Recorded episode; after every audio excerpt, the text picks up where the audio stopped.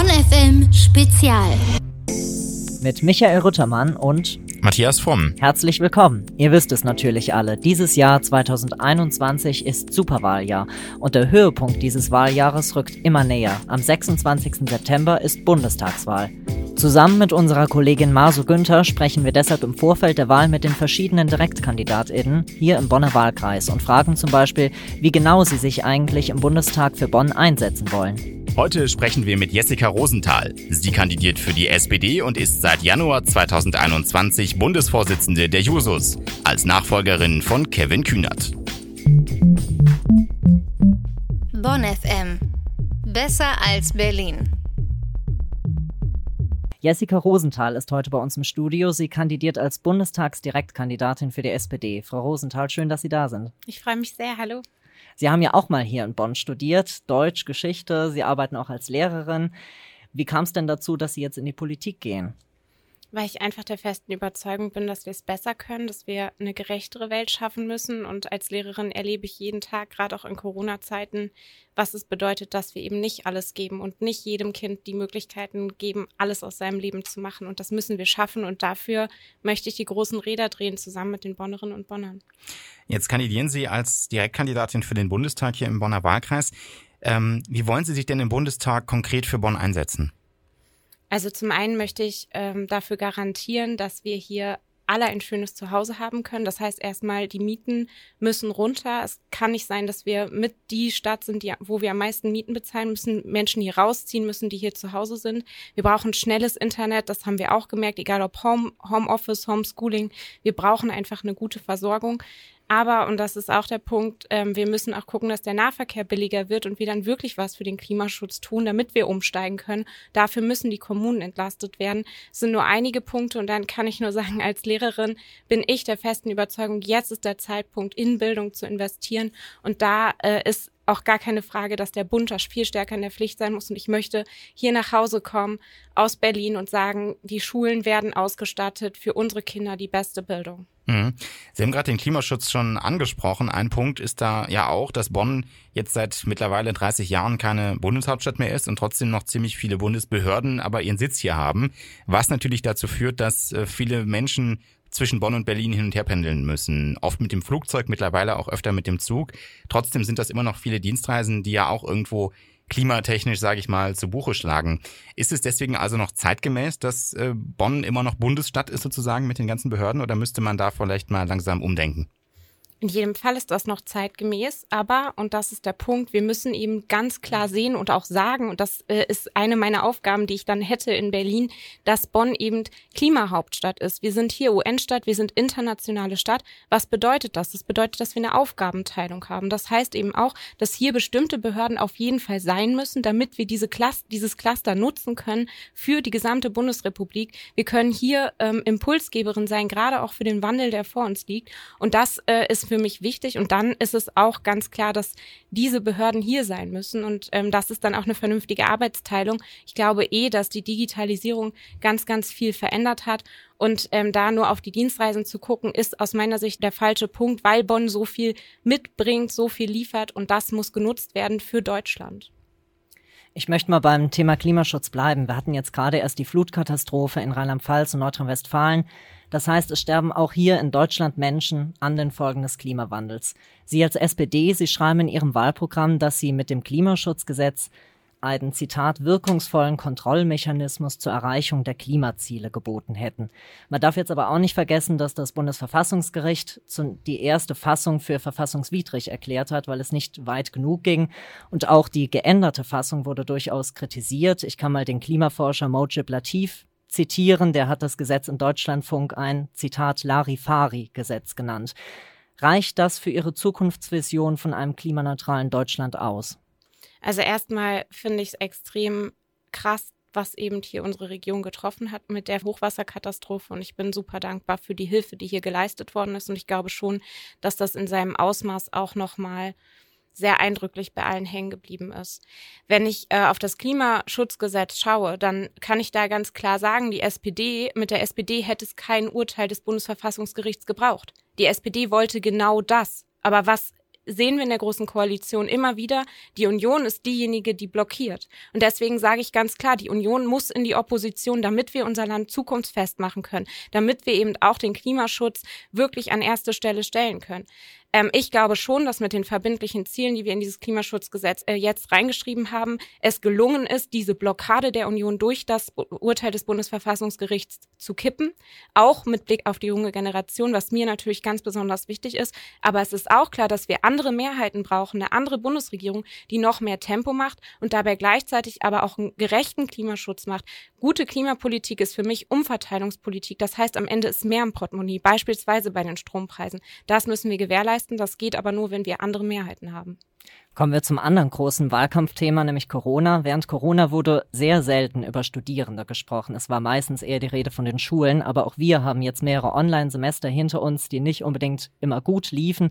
Und viele Studierende fühlen sich von der Politik im Stich gelassen. Deshalb, was hat die SPD für konkrete Angebote für Studierende? Also ich kann das erstmal hundertprozentig teilen und habe an ganz, ganz vielen Stellen, das ist auch nachzulesen, immer wieder versucht, die Studierenden auch ganz nach vorne zu stellen und auch mal klar zu sagen, dass Frau Karliczek, die Bundesbildungsministerin, gar nichts getan hat, gar nichts. Gemeinsam mit den anderen Jugendorganisationen haben wir gesagt, das BAföG muss jetzt geöffnet werden. Es ist nichts passiert.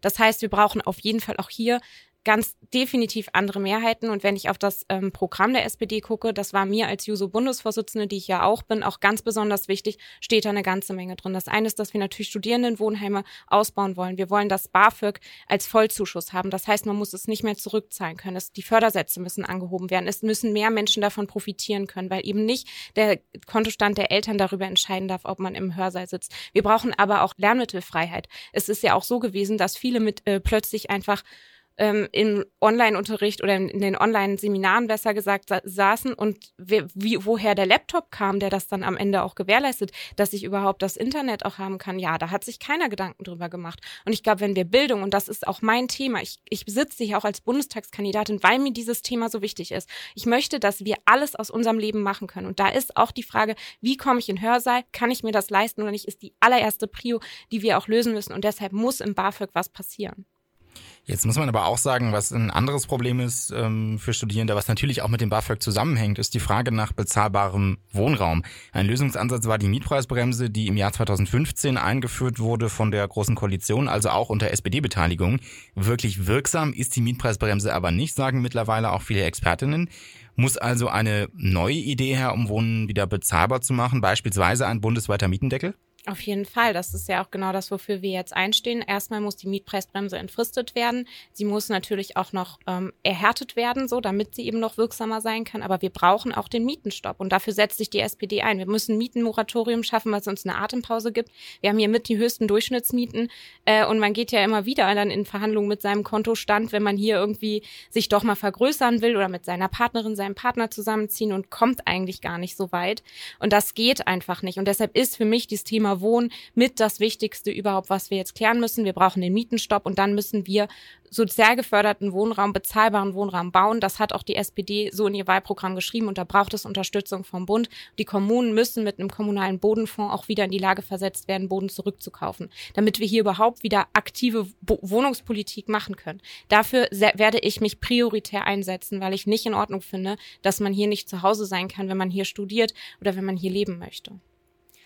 Bei der Wohnungssuche haben es aber auch nicht nur Studierende schwer. Bei der Wohnungssuche zeigt sich zum Beispiel auch ganz offener Rassismus in unserem Land. Zum Beispiel hat ja dieses Jahr Radio Bremen herausgefunden, dass die Bremer Wohnungsbaugesellschaft Menschen diskriminiert, indem sie die BewerberInnen in Kategorien wie in Anführungszeichen KT für Kopftuch einteilt. Wie wollen Sie gegen den Rassismus, auch den Alltagsrassismus hier in Deutschland vorgehen? Also für mich ist erstmal ganz klar, dass wir dieses Thema ganz breit ansprechen müssen und dass wir ähm, da auch Mechanismen finden müssen, wie wir dem begegnen können.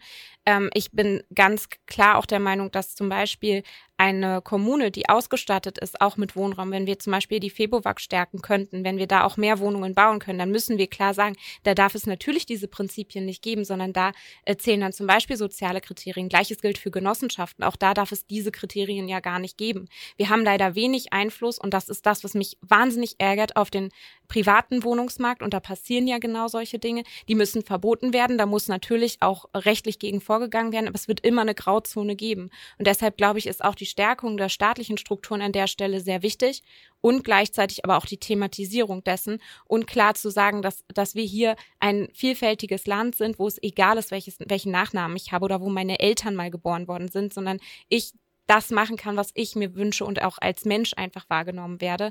Das sind sicherlich Mittel, die, die da helfen könnten, aber es ist am Ende eine gesamtgesellschaftliche Aufgabe, wo Politik immer weiter dranbleiben muss. Und ich glaube, wenn wir das erstmal in einem großen Rassismuskongress äh, mal äh, thematisieren würden, da wirklich auch mal einen runden Tisch machen würden, viel mehr dieser Mittel auch ähm, und, und mögliche äh, Instrumente entwickeln, dann glaube ich, wäre das sehr, sehr wichtig. Das ist nur ein kleiner Teil, den wir dann äh, beitragen können. Schauen wir mal auf die europäischen Außengrenzen von Deutschland weg. Dort sterben seit vielen Jahren Menschen bei dem Versuch der Flucht über das Mittelmeer. Und auch wenn sie dann angekommen sind, ist es auch nicht wirklich besser. Man denke an Moria, das haben wir alle, denke ich, noch in Erinnerung. Aber auch das, was danach kam, ist ja immer noch nicht wirklich besser. Bis heute haben sich die Zustände dort nicht wirklich geändert. Die Europäische Union hat da bisher wenig Antworten drauf gefunden. Was sind die Antworten der SPD auf diese Situation? Also erstmal ähm, ist es für mich ganz wichtig, äh, auch nochmal ganz klar zu unterstreichen, dass die Zustände, die wir an den europäischen Außengrenzen vorfinden, dass Kinder sich selbst verletzen, versuchen sich umzubringen auf europäischem Grund und Boden, eines der größten menschlichen Versagen ist, die wir in unserer Generation gerade beobachten müssen und auch ertragen und letztlich auch verantworten. Und ich glaube, das muss man einfach auch so festhalten, weil ich manchmal das Gefühl habe, wir gucken eben nicht immer hin und es so schnell vergessen. Aber ich vergesse das nicht.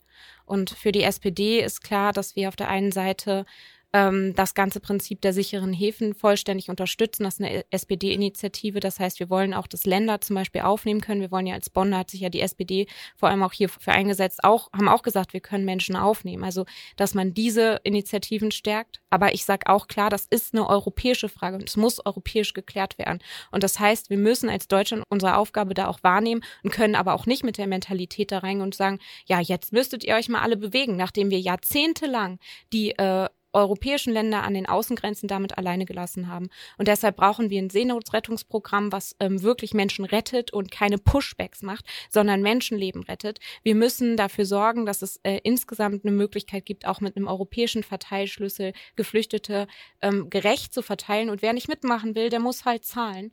Da glaube ich schon, dass das ganz sicher die, der Weg ist, den wir einschlagen müssen. Aber dafür brauchen wir auch eine durchsetzungsstarke Regierung. Und da kann ich auch sagen, dann brauchen wir auch einen erfahrenen Kanzler, der genau das auch stark verhandeln kann. Und da muss ich sagen, glaube ich schon, dass wir als SPD vor allem diese Führungsstärke mit Olaf Scholz im Angebot haben, das endlich anzugehen. Ähm, und ich kann für mich nur sagen, ich kann es nicht ertragen. Ich äh, werde immer dafür kämpfen. Und wenn wir es nicht äh, auf der oberen Ebene in der Regierung schaffen, dann müssen wir ein europäisches Netzwerk von sicheren Häfen ähm, bilden. Wir müssen von unten den Druck ganz klar hochhalten. Ich bin nicht bereit, dabei weiter zuzuschauen. Ich kann das einfach nicht und ich glaube, es geht so vielen anderen auch so. Wir sind jetzt fast am Ende unseres Gesprächs angelangt, deshalb vielleicht nochmal die Frage, wie stellen Sie sich die Zukunft Deutschlands nach Corona vor? Wird es eine Rückkehr zur sogenannten Normalität geben oder wird sich das Land sehr stark verändern? Ich kämpfe dafür, dass es keine Rückkehr zur sogenannten Normalität gibt, sondern dass wir daraus lernen. Diese Krise hat uns an viele, viele Grenzen geführt. Sie hat uns auf der anderen Seite natürlich auch gezeigt, dass wir als Gemeinschaft stark sein können. Aber ich bin im Bildungsbereich zum Beispiel nicht bereit, zurück zur Normalität zu gehen. Ich möchte, dass endlich investiert wird. Nicht nur in die Schulen, sondern auch in die Berufsschulen, damit man vernünftige Ausbildung hier möglich macht. Dass wir nicht über digitale Bildung die ganze Zeit äh, sprechen und dann wird immer gesagt, naja, die Lehrerinnen sind ja nicht so weit. Ey, ich habe Kolleginnen, die stehen noch vor einem Overhead-Projektor. Also bitte, die ganze Frage von dem Punkt, wer studiert eigentlich in diesem Land, wer hat die Möglichkeiten zu studieren, das müssen wir angehen. Aber auch der, im Gesundheitsbereich, es reicht einfach nicht zu klatschen. Wir brauchen eine grundlegende Gesundheitsreform. Die Fallpauschalen müssen abgeschafft werden, die Krankenhäuser vernünftig versorgt werden. Es braucht ähm, vor allem auch die Möglichkeit, von diesem Job leben zu können, sogar mehr zu haben, da richtig gut bezahlt zu werden. Wir müssen gucken, dass wir die äh, Möglichkeiten auch der digitalen Arbeitswelt nutzen, indem wir ein Recht auf Homeoffice durchsetzen, Recht auf Weiterbildung, aber eben auch ein Recht auf Nichterreichbarkeit. Es sind so viele Chancen da drin. Wir können so viel mehr Freiheit gewinnen. Ich kämpfe sogar dafür, dass wir daraus durch die zunehmende Technisierung weniger arbeiten müssen, dass wir zu einer Viertagewoche kommen und dass wir diese Chancen beschreiben und dahin kommen. Das können wir jetzt schaffen, weil dafür brauchen wir A, andere Mehrheiten, aber B, auch den Mut, mal in der Politik ein bisschen was anders zu machen. Und ich trete klar dafür an, dass der Sound in der Politik sich verändert und auch, dass junge Menschen eine Stimme bekommen. Ja, Sie haben es gerade schon gesagt, Sie wollen oder Sie als SPD wollen mit Olaf Scholz ins Kanzleramt, um genau solche Themen anzupacken. Trotzdem äh, wird man sagen müssen, dass auch Sie wahrscheinlich Koalitionspartner brauchen, um das umzusetzen. Mit wem können Sie sich denn eine Koalition am ehesten vorstellen aktuell? Ich glaube, ich habe schon deutlich genug gesagt, dass die Union definitiv in die Opposition gehört und den Wohlstand in unserem Land, aber auch die Zukunft für mich als junger Mensch ganz definitiv gefährdet. Das heißt, das kommt für mich nicht in Frage. Ansonsten sage ich klar, wir müssen, also über AfD braucht man, glaube ich, hier nicht zu sprechen. Und äh, ansonsten müssen wir es an Inhalten festmachen. Ich bin Juso-Bundesvorsitzende. Ich glaube, wir haben riesige äh, Wandel, die vor uns stehen, die wir auch progressiv gestalten müssen. Deshalb stehe ich klar für eine progressive Koalition. Aber am Ende müssen es die Inhalte entscheiden sagt Jessica Rosenthal, Direktkandidatin der SPD hier im Bonner Wahlkreis. Vielen Dank für Ihre Zeit und für das Gespräch. Ich danke Ihnen.